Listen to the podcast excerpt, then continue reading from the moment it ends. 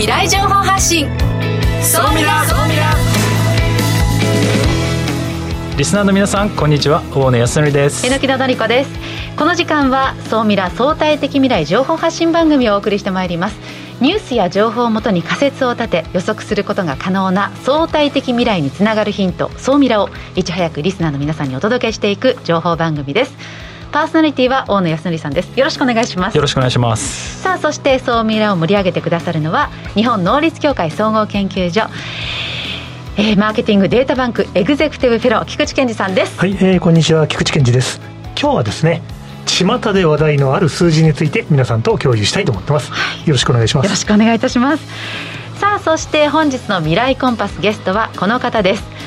独立行政法人日本貿易振興機構イノベーション知的財産部スタートアップ支援課課長代理澤田佳代子さんです。よろしくお願いいたします。よろしくお願いします。この日本貿易振興機構まあジェトロなんですけれども 澤田さんはジェトロってどういうことを今されてるんですか？はいあのシトロでですね今あのスタートアップを海外にどんどん送り出していこう見ていこう新しい未来を作っていこうというような仕事をしています。日本企業の発掘ってことですかそうです、はい、なので今日はちょっとね日本で活躍しているスタートアップを世界に出していくその土壌を作っている澤田さんにスタートアップの事情についてお聞きしたいなと思っています。よろしくお願いいたします。よろしくお願いします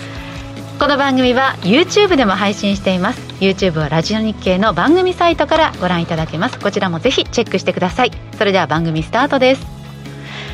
この番組は日本能率協会総合研究所 JMA システムズ日本マイクロソフトの提供でお送りいたします。総ミラートレンド。総ミラトレンド。このコーナーはビジネスの最新ニュースを大野さんがピックアップそして解説していくコーナーです。大野さんよろしくお願いします。よろしくお願いします、えー、今週のトレンドです。この間ねフーデックスジャパンが開催されたんですけど、はい、そこでまあ我々菊池さんとか私も登壇していろいろイベントやって喋ったんですけど昆虫食の人気がすごかったんですよね。あそうでしたか。そうなんですよ。一番人気でした じゃあブースが湧いてた。いや湧いてたんですよ。それでちょっと今日はですねその昆虫食がどうなってるのか、うん、その辺をちょっと今日お話したいなと思ってます、はい、で昆虫食なんでこんな今こう注目されてるかというとですね2025年から2030年ぐらいにですね我々の食生活実は大きく変わろうというふうになってまして、はい、なんでかというとタンパク質が足りなくなる、うん、なんでかというと人がどんどん増えていくので、ええ、そこに供給するものがなくなっていってそのバランスが崩れるとなかなかご飯が食べれなくなると。食料の争奪戦なわけです、ね、そうなんですよ、まあ、そういう危機があって栄養が足りなくなってくるんじゃないかと。でやっぱり本当にどんどん人口増えてまして、うん、2050年になってくるともう90億とかっていう、まあ、数字が見えてくると。あ人口が？そうなんです。で特にインドが増えるんですよね。だからインドと中国の人口がどんどん増えていって、はい、で1人当たり食べる量もどんどん増えていくので、うんうん、で作る収穫面積はほぼ横ばいでずっと変わらないのでその残された面積で、ね、食べ物の争奪合戦っていうのがなるの、なってくるのでこの栄養素を補うものとして今注目されているのが昆虫食なんですよね。はい、ただね、こういうのって新しいのよく出てきますけどじゃあビジネスになるのかといったところで、日本能率協会がですね出してて、はい、世界の昆虫食市場の予測がですね、はい、2025年に、まあ、1000億円の、まあ、市場になるというふうに今言われてましてえ3年後1000億。これは多いんですか？少ないんですか？これねちょっと私からすると少ないなっていう感じで、うん、えっ、と2002全世界で1000億。例えば納豆の市場が、はい、納豆は？納豆ちょっと分かりづらいかもしれないですけど国内だけでの市場で2000億とかなんですよね、うん、ほうほうほう国内だけでね。そうですね。だから全世界で1000億っていうのはちょっとちっちゃいかなと。で現時点ではまあ、300億ぐらいでっていうことですもんね。そうなんです。また市場とだからね昆虫食ちょっと食べるのやっぱりまだ抵抗があったりとか、うん、まあ、そういうのがまだあるのかなと、うん、ただ私あのこれもっと上がるんじゃないかなと、はい、能率協会が出した予測よりももっと上に行くんじゃないかなと思っていていろんな分野で成長する可能性があるんじゃないかなと。でその中で注目しているのが要はコオロギとか昆虫を砕いて動物の餌とか魚の餌にするっていう市場が大きくなるんじゃないかなと。ほほど。人が食べるだけではなくてこう飼料のところでの活用が広がれば、まあ、市場も広がっていくと。そうなんですよね、うん、で例えば漁業でいくと、はい、今もう養殖っていうのがもう本当増えてるんですよね、世界の漁業でいくともう養殖の方が生産量高くなってきてると、はい、なのでそこもどんどん高くなっていくとその養殖に使う魚の餌っていうのがどうしても必要になってくるので、そこで昆虫食っていうのが使えるようになるんじゃないかと、だってね栄養素もね高いなんて言われてるからもしかしたらこれ養殖の餌として使われたら質のいいまあ、魚ができたりそうなんですよね。ね動物ができたりってこともありえますよね。で今まあ魚を育てるために魚の餌を非常に乱獲している状態ではあるのでこのままでいくと、はい、そもそも養殖ができなくなってしまうかもしれないという危機もあってですねじゃあこの新しい魚の餌に代わるコオロギだとか、うんうん、えー、水アブだとか、まあ、そういう昆虫食を使って魚粉を使わない今餌を作るっていう動きが今活発になっている。で現在ですねスタートアップもやっぱりすごいそれに対して伸びてまして、はい、昆虫に関するスタートアップ全部で調べたら世界で354社あったんですよ。日本だとまだ数少ないんですけど、うん、もう全世界では結構ビジネスになってまして、ええ、その中で私注目しているのがですねベターオリジンっていうまあ会社がありまして、はい、これはですねコンテナ型の養鶏場なんですねでこの中に水あぶを入れて、はい、ゴミが水あぶを食べて、はい、その水あぶを鳥が食べて、えー、そして出荷された鳥が出てくるみたいな。コンテナの中で？コンテナの中で。全て自動化されている。そうですか、まあ、こういったものも出始めてきているので、まあ、これから日本でもですねどんどん同じようなスタートアップっていうのが出てくるんじゃないかなと思っております。いや今日ね昆虫っていうのがテーマになるということで私今日これ持ってきたんですよ。見てコオロギの食べ比べキット。これねすごいですよね。こんなのがね今売られてるんですよ。例えばカンボジア産ジャマイカンコオロギそしてカナダ産かまどコオロギ食べ比べることができると。これねちょっとねリスナーの皆さんには分からないかもしれないですけどあのね もろ昆虫が入ってるんですよね。そうコオロギそのものを、ね、食べるんですよ、ね、ベトナム産の入ってるんですよとか。まあこれ多分スーパーでも見たことある方いらっしゃるかもしれませんが。コオロギせんべい。コオロギせんべいね。形になってないとまあパクッとね食べやすいかななんて思って。でねこのねコオロギ食べ比べキットの会社の社長にこの間聞いてみたんですよ。株式会社 MNH、はい、あのこれ誰が買うんですかって。男女比率どのくらいだと思います？男何女何え？どうだろう。女性の方が健康意識が高いから多そう、はい、1対9で女性が多いんですって。すげえ。なんか多分興味津々でまず話題のために買ってみるんじゃないですかね。うわちょっとね私は。食べまだちょっと。粉末状なら食べてもいいかなって思うんですけど。抵抗あります。これねそのものですもんね。これね見た状態で菊池さん食べれます？私もちょっとダメかもしれない。ダメ？ねでもいずれこれが私たちは食べなければいけない。まあそうですね。そんな時代になるかもしれないと、はい、なのでそれに向けてビジネスっていうのは今後大きくなっていくんじゃないかなというふうに予想しております。で今週の世界一なんですけれども、はい、パンケーキを盛り付ける AI ロボットがついに誕生しました。盛り付ける方ですか？そうです、はい、盛り付けるというなかなか面白い感じの世界初という形です、まあ、見た目は大事ですからね、はい、世界初のパンケーキ盛り付け AI ロボットが誕生しているとニュースお伝えいただきました。ここまでは総ミラートレンドでした。一旦 CM です相対的未来情報発信。総ミラ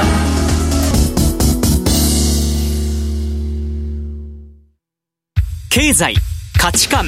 テクノロジー。激変する世界に生きる全ての人々がより良い未来をつかみ取るために。マイクロソフト Azure はビジネスにご活用いただけるクラウドサービスです。既存システムから乗り換えたい。スタートアップでコストを抑えたい方。プログラミングフリーで今すぐ使える AI から RPA まで。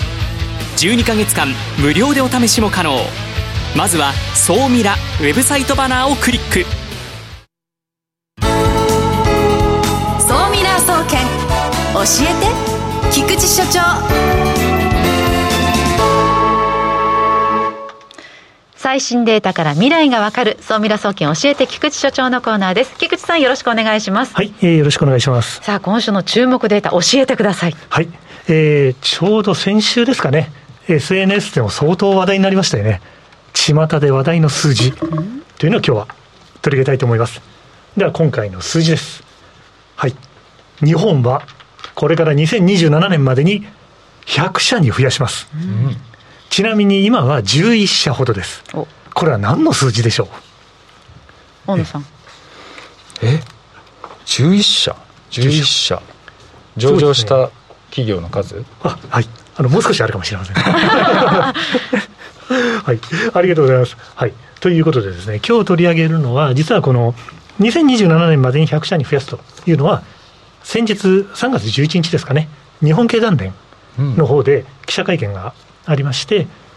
スタートアップ企業を本気で育成しようと。うん、もう今日まさにあのプロの澤田さんがいらっしゃるんで、えー、後でいろいろお聞きしたいんですけども、はい、今現在、まあ、11社ほどのいわゆるユニコーンと言われるですね、これ未上場の会社で、いわゆる企業価値が、まあ、ドル換算で10億ドル以上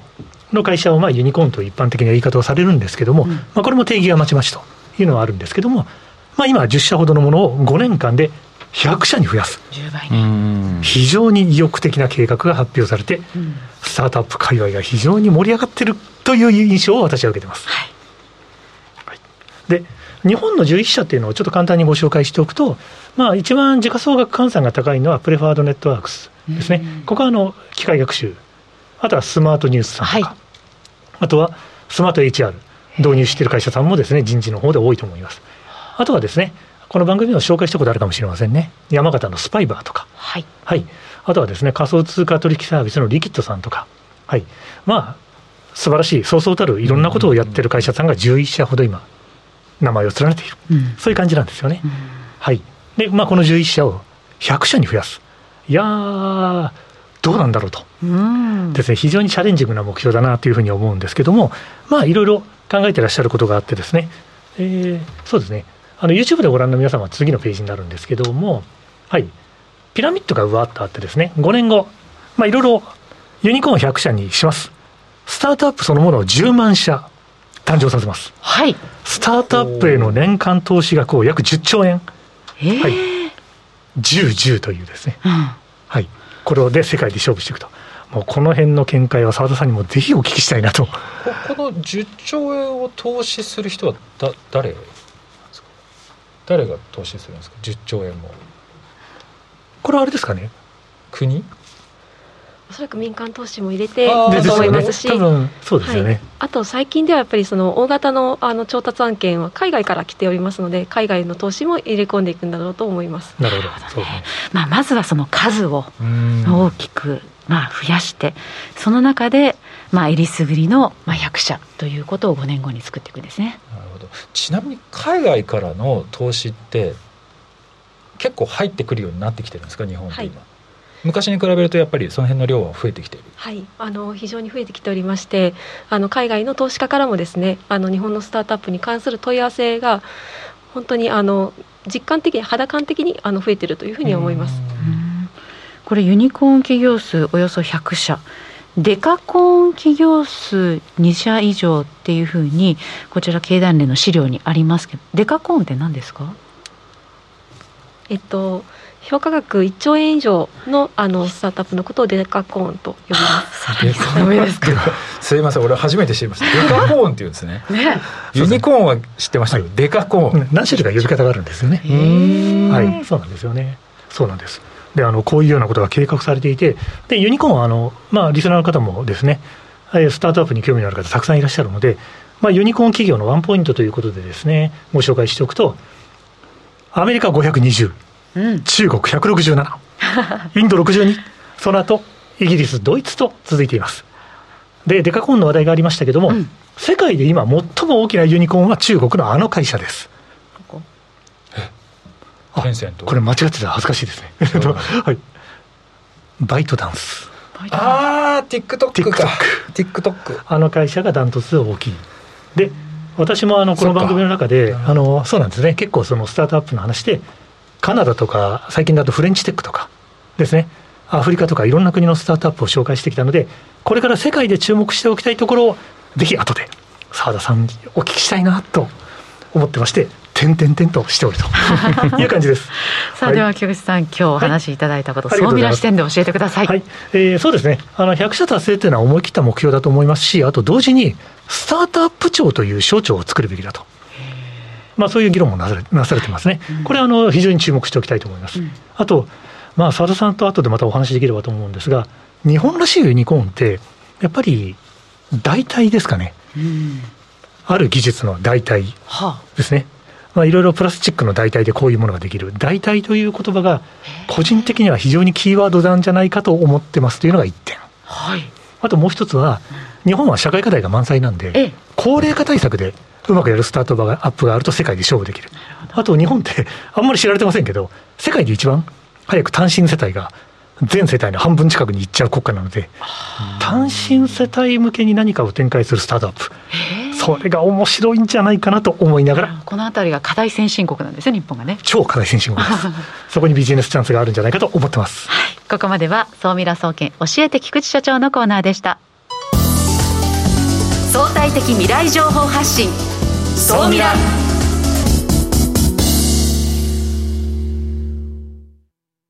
経済価値観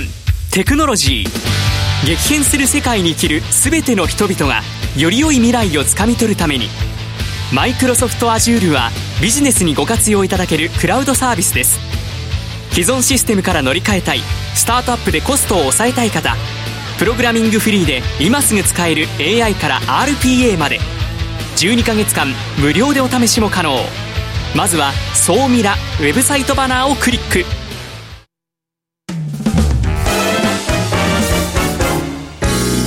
コンパス。このコーナーは未来への羅針盤コンパスを手にすべく魅力あるゲストをお招きして最先端情報をお聞きしていくトークコーナーです。本日のゲストは独立行政法人日本貿易振興機構ジェトロの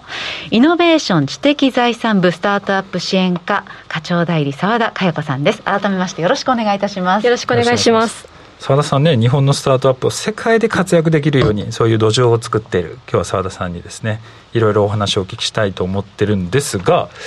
多分皆さん結構意外に私も知らなかったんですけどジトロってこう何をしているところなのか、うん、でしかもそのさっきスタートアップね2027年までに100社増やすとかっていうのあったと思うんですけどやっぱこういうのにも関わられたりするんですか？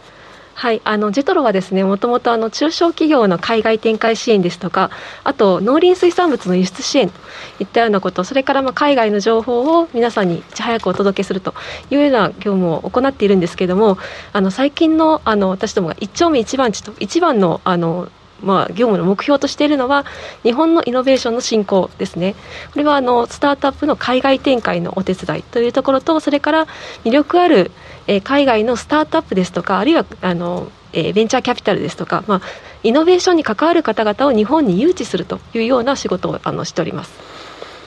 いろいろやられてますよね。日本に誘致する。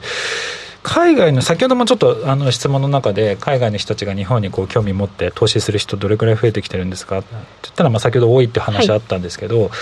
これって海外からするとどうなんですか？今日本の市場っていうのは大きいのかそれとも日本はまだまだ小さいんでやっぱりどうしてもアメリカとか中国とかインドとかそっちに行っちゃってるのかでいうと。えーと、残念ながらなんですけれどもあの先ほどのユニコーンの数を示していただいた通りですねもう数が圧倒的にやっぱり日本の存在感が少ないというのが状況でしてなのでその、ね、あの選択肢にまず入ってくれたら嬉しいなというような形ではあります。ですので、ジェトロでもですね、あの実はその海外展開をするのにあた当たりまして、あの国としてのブランディングというのも重視してあのやっております。まあ、イノベーション、えー、といえば日本だよねというところを見てもらうということも大事なあの業務として捉えております。そのまあ、ジェトロの業務の中のその支援事業っていうのはどういうことを具体的にやられてるんですか？はい、あのジェトロの支援事業ですね、スタートアップの方々に海外にていただくというところは、あの私ども非常にこう重視してるんですけども、ただまあ海外に進出するってなかなかやっぱりハードルが高いというところもありますので、まずはですね、見てもらうと、触れてもらうというところが大事だと思っておりまして、えーあの海外のテックイベントですとかあるいは海外の方々が来られた時にあのセミナーを聞いていただいたり相談に乗っていただいたりというようなことをしてます。で実はそれだけではまだ足りなくてですねあの私どもジェトルでは普通、まあ、その企業の方々のご支援をしているんですけれども、えスタートアップに関してはやっぱり最初からそのグローバルを見てほしいという観点もありまして、えー、起業家の発掘あるいはその社内起業家の方の育成といったようなところもあのプログラムとして持っております。どうやって人材を発掘どういう意味を持って発掘されてるんですか？もうあのやる気です、はい、やる気とやっぱりその行動力どうやってこうそれをこうアクションに結びつけていくか考えるだけではなくて行動できる方をあのいろんな方々と相談しながらあの発掘をしてその輪を広げていきたいというふうに思ってます海外でその活躍できる人材ってどういう人になるんですか？そうですね。海外で活躍できる方もちろんあの海外の経験がおありの方は非常に有利だと思います。で一方でもう一つ多分あのこう向いてらっしゃるのかなと思うのは新しいものが好きで挑戦することが好きな方も、うん、あの非常に向いてると思います。語学力ってやっぱり大事ですか？あとても大事です。そうですよね、はい、そうですよね。ただ語学ができなくても例えば自分が例えばそのスタートアップの経営者で隣に語学ができる人が右腕としていればそこはあの解決されるわけですのであのただその経営者の方がちゃんと海外を見るっていうのは大事なことだと思いますがあの語学力が必ずしも決定だというわけではないと思います。いやでもねそう確かにねベンチャー企業の人とかと話しててなんか最終これあの全部がそうじゃないと思うんですけど最終ゴールが上場とかで、日本国内で、まあ、そういう、まあ、上場できればもう最終ゴールっていうイメージで海外に行って自分たちが世界の市場を変えていくんだそこでナンバーワンを取るんだっていう経営者はあんまり見たことがないかもしれないです。そうですね。やっぱりその海外を見ていくっていうの結構大事でして国内だけであのビジネスを展開されていたとしても例えば海外の技術はもう放っておいても今入ってくる状態になっていると、うん、皆さんが例えばお使いの、えーえー、キャッシュレスだとかもですね。海外の技術がやはり元になっていて、えー、そこはその、まあ、急にというわけではないんですけども参入してこられるとそうなってくると海外のテックトレンドというのは無視して日本だけでやっていくというのはもう難しい時代だと思います。今このラジオをお聞きになっている方は、まあ、おそらく全国各地にいらっしゃるんですがこうジェトロももう、まあ、たくさんの都道府県にその県の、まあ、事務所がありますよね。はいどどうやってアクセスしたらいいですか？あもうあのジェトロで検索していただいて、うん、あのメールを出していただあのお問い合わせフォームがありますね。そこから出していただくなり、あの電話をしていただくなりあのしていただければあの私どもは、うん、あの喜んでお話をお聞きしたいと思ってます、まあ、どうやって海外展開を広げていくべきかみたいなこう助言をいただけるということなんですね。そうですね。あの一緒に、まあ、助言というかもう一緒に走っていこうということをあの日頃あのやっております。あじゃあそういうサポート業務みたいなことも一緒にやられてるんですね。はいはい、あのサポート業務といたしましては、まあそのスタートアップの方々のですねお悩みをお聞きして、まあ、それに対して解決策を示していくというのもありますしスタートアップの方々に対してはアクセラレーションプログラムといいまして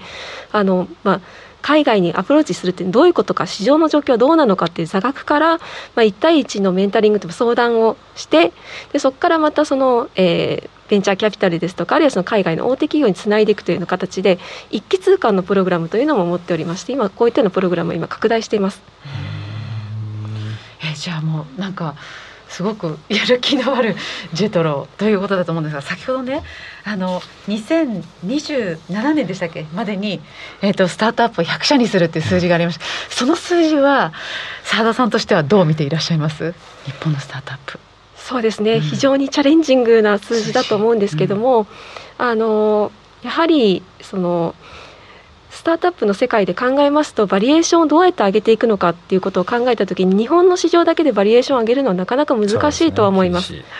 うん、やはりその日本の1億数千万人の市場を見るのか、はい、あるいはかあの世界の数十億人のあの市場を見るのかでそこでもやはりそのバリエーション変わってきますので、えー、やはりその海外を見ていただくというのはあのある程度あの重要なことになってくるんじゃないかなというふうに思いました。うん。なるほど。まあ、先ほどもあの